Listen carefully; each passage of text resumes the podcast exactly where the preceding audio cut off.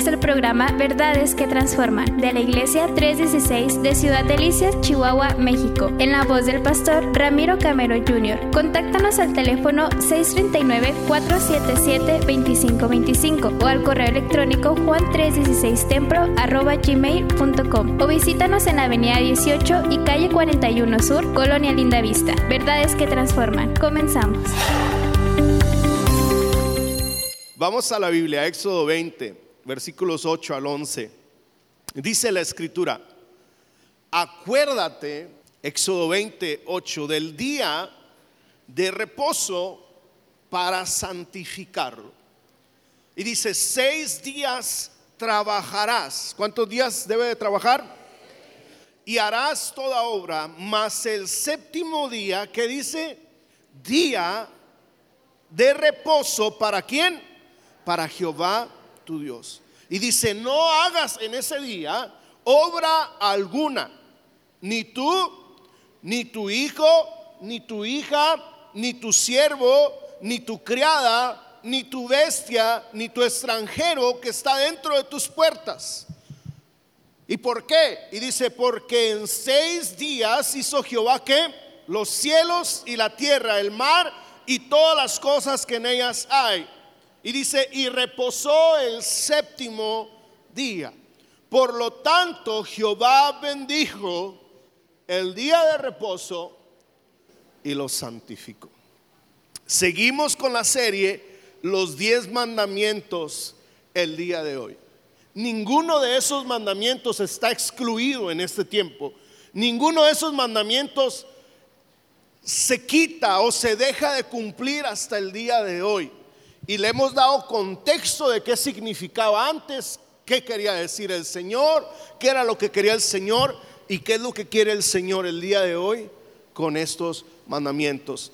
Hoy vamos a hablar de este cuarto mandamiento que es acuérdate del día del reposo. Acuérdate del día de reposo. Dígale al que está a su lado, acuérdate del día de reposo. Y dígale, y abróchate el cinturón porque el Señor te va a hablar. Hoy nos compete hablar del cuarto mandamiento. Cuarto mandamiento, el día de reposo. Ya hablamos de solo al Señor tu Dios adorarás, el primero. Ahí unido con ese hablamos un poco de no te harás imagen ni semejanza de ninguna cosa alguna en la tierra. Ahí entra la idolatría, la adoración a otros dioses. El tercer mandamiento es de no usar el nombre del Señor tu Dios en vano. Hablábamos hace dos semanas de eso y hoy nos toca hablar sobre guardar el día de reposo. Pero eh, escúcheme bien, los, los primeros cuatro mandamientos tienen que ver con la manera en que el hombre debe de adorar a Dios. Lo repito, los primeros cuatro mandamientos tienen estrictamente, exclusivamente que ver con la forma en que nosotros debemos adorar a Dios. Y nos recuerdan en pocas palabras el resumen que el Señor Jesús le dio a las personas que le escuchaban es un resumen del decálogo. Cuando vamos a Lucas 10:27, fíjese lo que dice Lucas 10:27. Jesús hace un resumen del decálogo y dice el Señor Jesús, amarás al Señor tu Dios. ¿Y cómo lo debo de amar? Dice, con todo tu corazón y toda tu alma y con todas tus fuerzas y con toda tu mente. Hace un resumen de esos cuatro eh, mandamientos, incluso de todo el decálogo, de cómo debemos de servir, adorar, amar al Señor. Prácticamente es con todo lo que tenemos y solamente exclusivamente a Él. Ahora, la adoración tiene que ser única. Hay una diapositiva ahí que dice la adoración tiene que ser única es, la adoración tiene que ser única, tiene que ver con el primer mandamiento, porque el primer mandamiento dice, no tendrás dioses ajenos delante de ti. Entonces, la adoración es única. Pero en segundo lugar, aparte de que la adoración es única, la adoración es directa. Diga conmigo, directa. Es decir, esto va con el segundo mandamiento que dice, no te harás imágenes ni las adorarás. O sea, la adoración es directa. Pero aparte de que la adoración es única, aparte de que la adoración es directa, en tercer lugar, la adoración debe de ser verdadera. porque dice, no usarás el nombre de Jehová tu Dios en vano. Pero en cuarto término, la adoración debe de ser especial, porque el cuarto mandamiento dice, guardarás el día de reposo. Ahora, yendo al pasaje inicial, una parte del pasaje inicial de este mandamiento dice, santificarás el día de reposo. La palabra santificar, santificarás o santificar, proviene del hebreo kadash, que quiere decir ser apartado o consagrado. Cuando hablamos de santidad, no estamos hablando de una bata blanca, cuando hablamos de santidad, no estamos hablando de la forma en que me he visto, cuando hablamos de santidad, estamos hablando de apartarnos, de separarnos de lo malo, de separarnos de lo que no le agrada a Dios. Cuando Dios santifica a alguien, lo aparta, lo separa exclusivamente para Él. Y cuando yo santifico un día para el Señor, yo estoy apartando, yo estoy separando, yo estoy consagrando ese día exclusivamente para el Señor. Y Él dice, hey, santificarás el día de reposo. Es decir, vas a guardar, a apartar, a separar un día para mí. Eso es lo que dice el Señor. Entonces, día de reposo para los judíos en el hebreo es Shabbat. Nosotros en el español leemos día de reposo, pero el Señor le dice, vas a Kadash el Shabbat. En el hebreo, vas a Kadash el Shabbat. O sea, vas a consagrar el día de reposo. Entonces, cuando usted escuche el Shabbat, significa cesar, parar, desistir, detenerse. Y si su significado literal es descanso, inactividad. Entonces es lo mismo Shabbat, día de reposo, y día del Señor. Cuando usted escuche Shabbat, día de reposo, día del Señor, es lo mismo. Ahora, vamos a, traer un poco de contexto, de historia. ¿Qué significa esto? ¿Por qué esto? Vamos a hablar brevemente del día de reposo y la ley. El día de reposo y la ley. En, primer lugar, el día de reposo, el Señor lo establece cuando en seis días forma la tierra, ser humano, peces, aves, bestias, agua, separa, luz de tinieblas, todo eso, seis días, y el séptimo día descansa. Ahí lo establece el Señor. Pero luego en la ley de Moisés, el Señor les da este mandamiento de que todos deben de guardar el día de reposo. Pero en primer lugar, el día de reposo es un recordatorio de la creación. Y lo dice Éxodo 20:11. Si usted está tomando notas, Éxodo 20:11 es un recordatorio de la creación. Pero en segundo lugar, es una identificación del pueblo israelita. Es una identificación, o sea, el pueblo de Israel, los judíos, se identifican por guardar el Shabbat, el día de reposo, el sábado. Éxodo 31, 16, el Señor les dice que por generaciones celebrarán esto como pacto perpetuo, o sea, de generación en generación, tienen que celebrar, tienen que guardar, tienen que apartar el día de reposo. En el 2018 el Señor nos permitió al pastor Ramírez y a su servidor ir a Israel. Y nos llamó mucho la atención porque nos tocó estar allá en viernes, en sábado también, en domingo. Nos tocó estar en fin de semana, todo, toda una semana. Pero nos llamó la atención que para el viernes a las seis de la tarde, todos los judíos, los judíos cesan actividades. Se cierran los mercados judíos, se cierran las tiendas judías, se cierran los negocios judíos, se cierran los restaurantes judíos. Todo lo que tenga que ver con judíos y trabajo cesa. Y los judíos comienzan a prepararse para el día sábado. Comienzan a santificarse, comienzan a adorar al Señor, participan de una cena para prepararse para el día siguiente. En los, en los hoteles donde estábamos había buffet de comida, es, es, algo que todos los hoteles de Israel prácticamente tienen, hay buffet y la comida es excelente, de lujo. Le dan cordero, le dan pato, le dan pollo, pescado, salmón, todo tipo de comida, ensaladas en abundancia. Y el viernes es la mejor cena. El viernes hay un banquete, un festín, pero el sábado en la mañana es la comida más triste que usted se puede imaginar. Porque el que hace omelets no está. Las tostadoras de panes están guardadas. Las licuadoras están guardadas. Todo lo que tenga que ver con cocinar, con preparar comida, no hay nada. Le ponen en la barra para comer lo que se preparó durante la semana o lo que se preparó el día viernes. El sábado ya no se prepara nada de comida. No hay chefs, no hay cocinero, solo hay meseros y los meseros no son judíos. Son palestinos, son de otros países.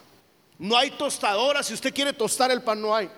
Ojo, si en el hotel hay dos elevadores, uno lo pausan, lo detienen y dice, este elevador está en Shabbat. Así de extremo. Pero la otra cosa que me llamó la atención es que no todo se detiene y, cesa de trabajar, sino lo que me llama la atención es que usted ve caminando hacia el muro de los lamentos, usted ve caminando hacia las sinagogas judías, familias enteras caminando, porque ese día no manejan. Los judíos no manejan ese día. No van en bicicleta ese día, van caminando con sus familias. Yo no sé si me pueden poner por favor hay unas imágenes donde van las familias judías caminando hacia las sinagogas, hacia los muros de los lamentos. Mire, esas son las familias ortodoxas judías. Así van con sus niños, con sus hijos, caminando por las calles a adorar al Señor. Hay otra imagen ahí del muro de los lamentos. El muro de los lamentos es el muro que quedó solamente del templo de Jerusalén de Salomón. Y usted el día sábado ve multitudes de personas orando, adorando, cantando al Señor en el muro de los lamentos. Entonces, si yo le puedo resumir el día de reposo en dos términos, es descanso y adoración. Puede decir conmigo, descanso y adoración. Dígalo una vez más, descanso y adoración. Entonces, lo vuelvo a repetir, el día de reposo y la ley era un recordatorio de la creación, era una identificación del pueblo israelita perpetuamente para siempre. Número tres, era un tiempo de descanso, porque les dice el Señor, reposa. Y le dice en Éxodo 20:10, y no hagas obra alguna. El número cuatro era una demostración en contra de la ociosidad. ¿eh? En ningún momento la Biblia promueve la, ociosidad o, la flojera, sino que la Biblia promueve el trabajo porque claramente le dice Dios, seis días vas a trabajar. En ningún momento dice la Biblia que no va a trabajar, dice seis días vas a trabajar. Éxodo 31, 15 dice, pero el séptimo día es el día de reposo consagrado a Jehová. Pero aparte de eso, número 5 era una oportunidad de adoración para santificarlo. Dice, para Jehová tu Dios, un día que yo aparto a la semana para no trabajar y para adorar al Señor. Es el día del Señor, es el día de reposo. Entonces, si pudiéramos resumir el día de reposo, lo vuelvo a decir, es un día que se aparta para descansar y un día que se aparta para adorar. Ahora, ya hablamos, Dios lo estableció en Génesis, lo establece en la ley mosaica, en la ley, los diez mandamientos. Pero hablemos del día de reposo y Cristo en el Nuevo Testamento. Vamos a ver qué sucede el día de reposo y qué sucede con Cristo. Ahora, Jesús, hablando de trabajo, guardó el día de reposo. Pero ojo, Jesús no guardó el día de reposo en este término ministerialmente hablando o o, religiosamente hablando, o con lo que tenía que ver con el culto a Dios, o con lo que tenía que ver con ministrar al pueblo de Dios, aunque fuera día de reposo. Pero Jesús guardó no haciendo labores el día de reposo. Dice Marcos 1.21, Marcos 1.21 dice, y entraron en Capernaum y los días de reposo. Y entrando a la sinagoga, o sea, en día de reposo iban a la sinagoga como los demás judíos, pero enseñaba en la sinagoga, Marcos 1:21.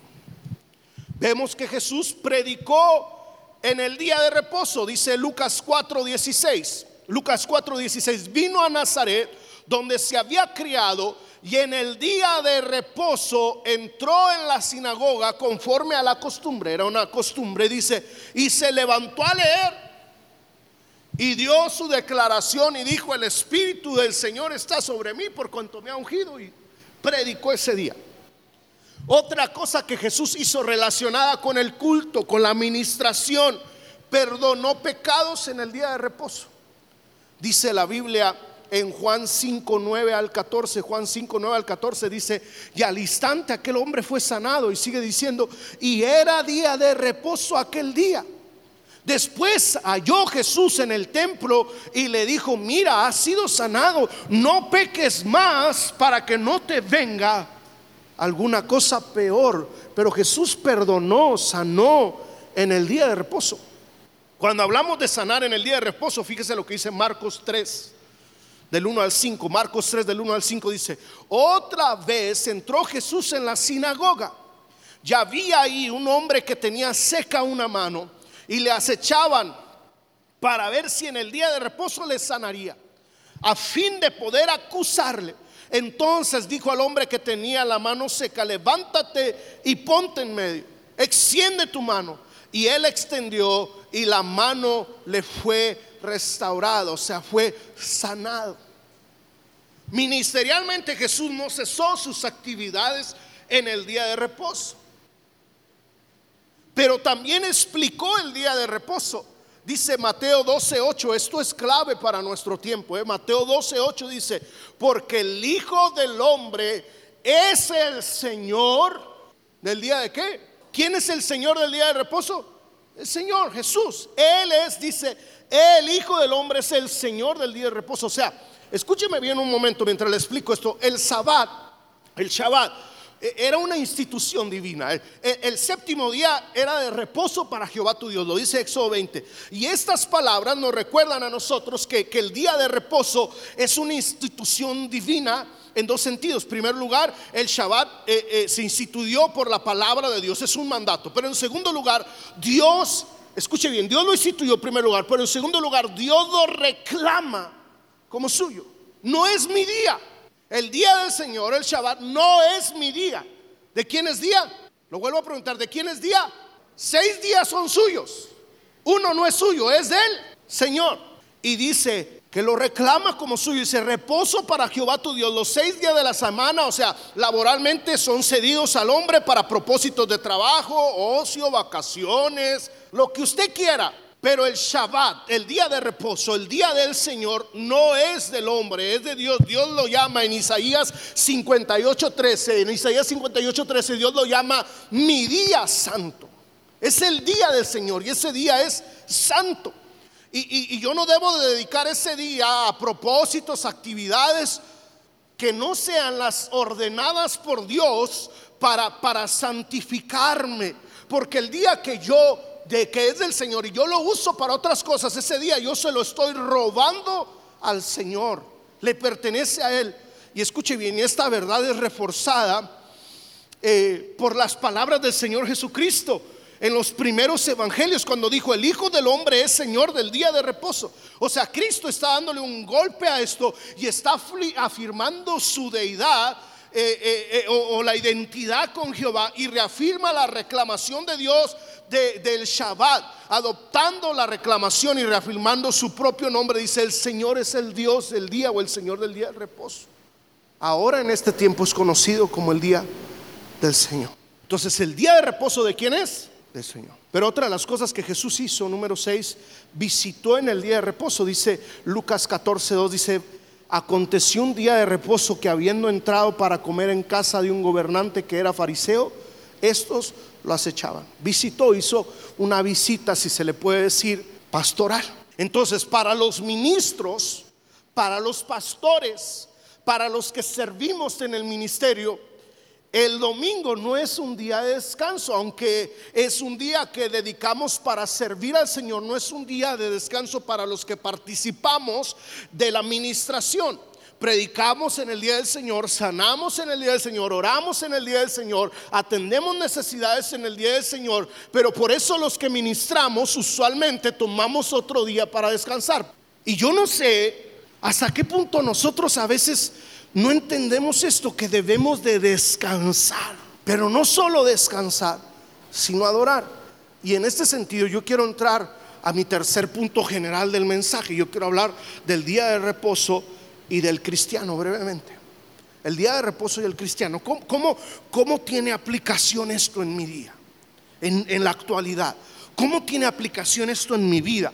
¿Cómo tiene aplicación esto en mi trabajo? ¿Cómo tiene aplicación esto en mi negocio? ¿Cómo tiene aplicación esto en mi trabajo, en mi familia? ¿Cómo lo aplico a mi contexto? ¿Cómo aplico el día de reposo al cristianismo actual? ¿Cómo lo aplico?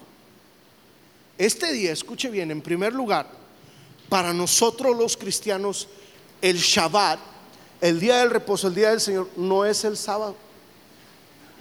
Hay una religión, una denominación los sabatistas, que ellos dicen que el día de descanso es el sábado. Lo era para el pueblo judío, pero para los cristianos de la actualidad, el día del Señor o el Shabbat, donde se descansa y se adora, es el domingo. ¿Por qué? Yo le pregunto, y esta respuesta va a responder toda la pregunta. ¿En qué día resucitó el Señor Jesús? ¿Qué día de la semana era cuando resucitó el Señor Jesús? La Biblia lo dice, era un domingo por la mañana. ¿Está conmigo?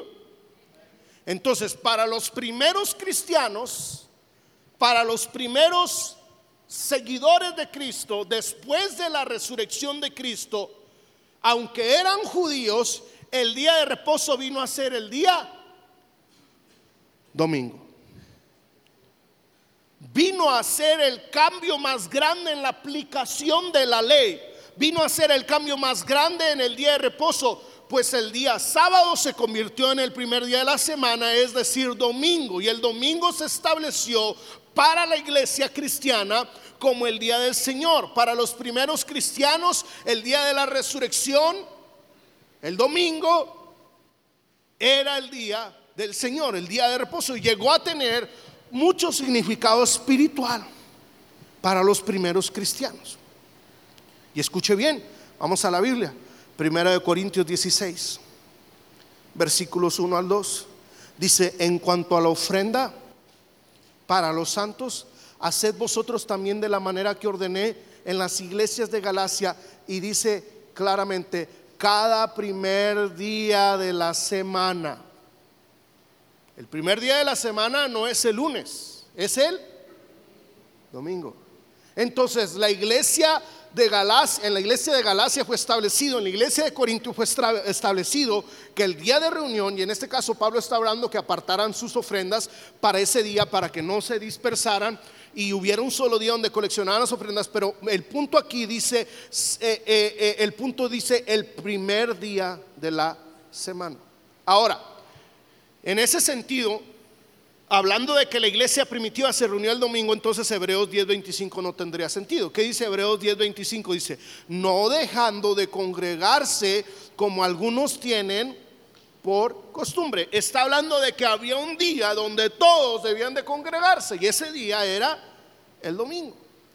Otro pasaje más que nos confirma esto, Hechos 27. Hechos 27, ¿qué dice? El primer día de la semana Está hablando del domingo. Reunidos los discípulos para partir el pan, Pablo qué? Porque no había iglesias en ese tiempo. Pero establecieron el primer día, domingo de la semana, para reunirse. Entonces la costumbre de considerar el primer día de la semana como el día de reposo cristiano se refleja en la palabra del Señor, pero también en los escritos primitivos del Nuevo Testamento. Por ejemplo, uno de los primeros cristianos que no está en la Biblia, Ignacio, pero está en la historia de la iglesia. Ignacio escribió poco después de 100 años, dice, los que han venido a poseer, dice, una nueva esperanza, dice Ignacio no celebrando ya el sábado, dice que estaba en el Antiguo Testamento, dice, sino viviendo en la celebración del Día del Señor, en el cual nuestra vida ha brotado otra vez por medio del Señor Jesucristo. Entonces el día de reposo para nosotros, los cristianos, es el domingo.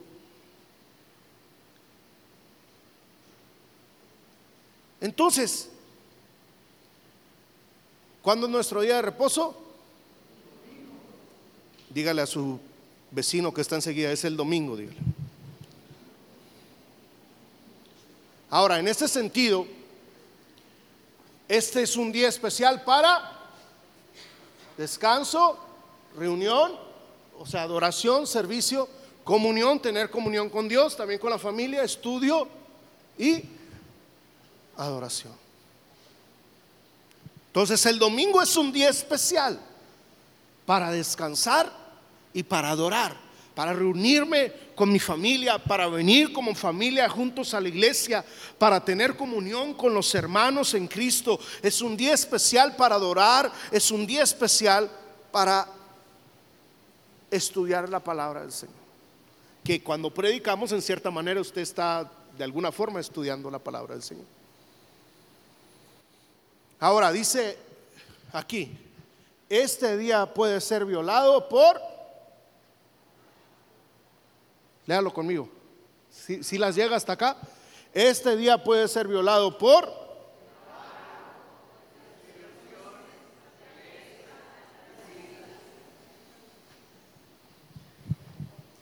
¿Me deja explicarle brevemente cada una de ellas? El trabajo.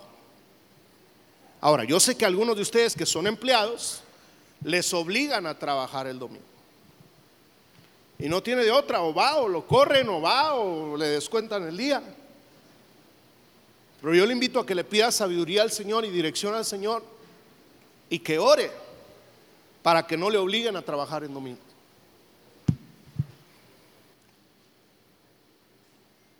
Pero hay otros que eligen solos trabajar el domingo. Porque es libre, es opcional. Oye, si vienes te lo pago doble. Oye, si vienes te doy un bono. Oye, si vienes, pues ah, otras horitas, otro, más entrada, más dinerito. Y eligen por su propia voluntad ir a trabajar el domingo. ¿Qué estás haciendo cuando tú? Y, y por eso le dije, abroches el cinturón. Y antes de yo predicarle esto, oré leí la Biblia y leí más de 10 libros, escuche bien, más de 10 libros que hablan de esto. Cuando yo elijo por mi propia cuenta ir a trabajar en domingo, ¿qué estoy haciendo? Estoy violando el día de reposo. Para los empresarios y dueños de negocio y dueños de tienda, le amo con todo mi corazón pero yo no le puedo ocultar lo que dice la palabra del Señor. ¿Qué dice la Biblia? Ese día no vas a trabajar. ¿Y qué dice? Ni tú, ni tu hijo, ni tu hija, ni tu criado, ni tu sirviente, ni tu extranjero. Eso es lo que dice la palabra del Señor, no es lo que dice Ramiro Camero. Lo leímos, ¿verdad? Al principio, ¿está conmigo? Entonces, cuando yo me obsesiono por abrir un día más el negocio, es que el domingo, y yo se lo he dicho muchas veces, mi papá abrió una carnicería y cuando abrió la carnicería, se lo vuelvo a recordar, y si no lo ha escuchado, se lo, se lo digo, le dice a mi papá, a mi abuela, que era cristiana, quiero que vayas y me bendigas la carnicería, el negocio. Y le dice a mi abuela, te lo voy a bendecir con dos condiciones. Primera, no vas a vender alcohol ni cigarros. Y le dice, mamá, es lo que más se vende. No te lo bendigo. Bueno, está bien. Y la segunda, mamá, no vas a abrir en domingo. Ay, pero si es el día que más se vende. Es el día que se vende la barbacoa. Es el día que se vende el menú. Y le dice mi abuela, pues no te lo bendigo. Y le dice, ¿quieres que te bendiga el negocio? Sí, mamá. Entonces vas a abrir en sábado y el sábado vas a vender barbacoa y el sábado vas a vender menudo y vas a vender más que todas las demás carnicerías. ¿Y qué cree que pasó? Así sucedió. Yo no sé si usted se ha dado cuenta que hay negocios que uno acostumbra ir, restaurantes, taquerías, puestos, no sé, que cierran X día de la semana. ¿Y qué deja de hacer usted? Ya nunca vuelve a ir a ese negocio porque lo cerraron el día que usted se le antojaba. No, usted se espera ir al día que lo abren porque le gusta porque tiene que consumir. Y mucha gente tiene miedo en cerrar su negocio el domingo. Dice, no, es que es el día que sale para pagarle, eh, eh, eh, para pagar los salarios, no es que sale para esto y sale para aquello. Y se asustan y piensan que si cierran el domingo van a perder. Escúchame bien, empresario que estás aquí, hombre de negocios, emprendedor, hermano que tiene puesto, no sé, si vende lo que sea que venda, si chicles, ropa, productos de casa, del hogar, lo que sea. Escucha bien, si tú honras al Señor, el Señor te va a honrar. Chick-fil-A, yo lo he hablado muchas veces y lo vuelvo a decir, porque es el ejemplo más claro que tengo. En Estados Unidos hay una foto ahí de Chick-fil-A, del restaurante de hamburguesas.